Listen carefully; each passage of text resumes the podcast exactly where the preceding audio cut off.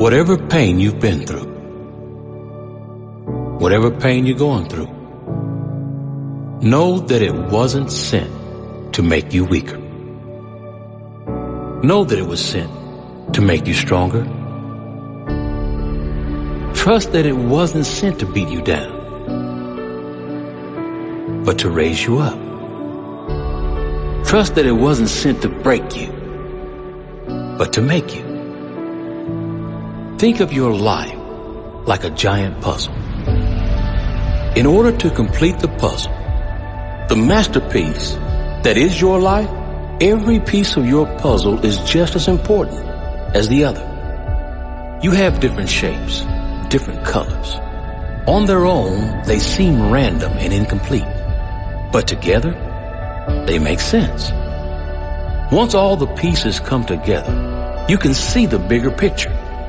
You have to be able to see the bigger picture in your life, or at least have faith your puzzle will come together in time. But your puzzle won't come together unless you have your eyes open.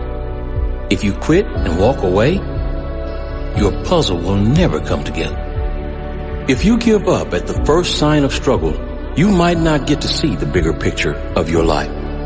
Your masterpiece will come together, piece by piece, if you keep going. Your pain is a part of the puzzle that is your life. You might think to yourself, I could do without those pieces. But without them, you're not whole. You're missing something.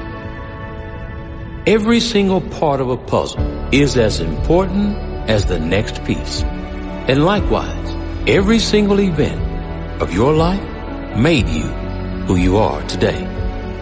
Without pain and struggle, you wouldn't have strength and character.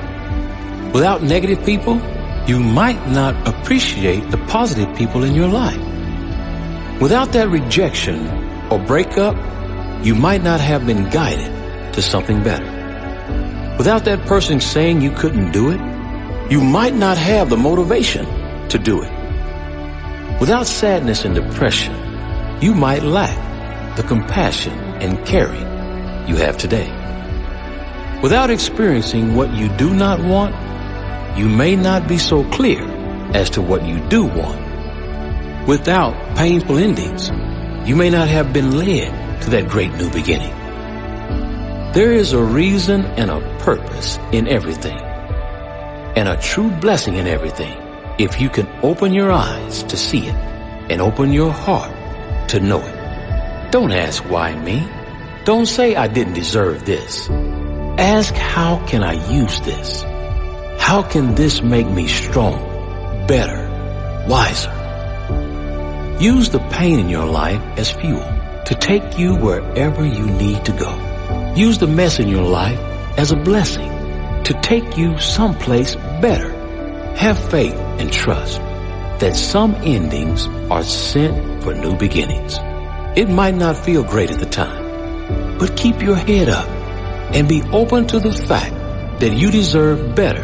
And if you keep believing, you'll get better. Be open to the fact that you can't see the rest of the puzzle just yet, but just trust it will be a masterpiece. If you keep believing, have faith, keep growing, and working on yourself, everything will come together perfectly at the right time. All of us experience pain and hard times. Only some of us use that pain to grow.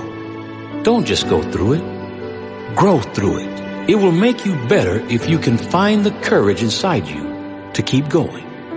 Come out the other side of your pain stronger, better, and wiser. Your greatest life cannot be lived without the strength that comes from your struggles.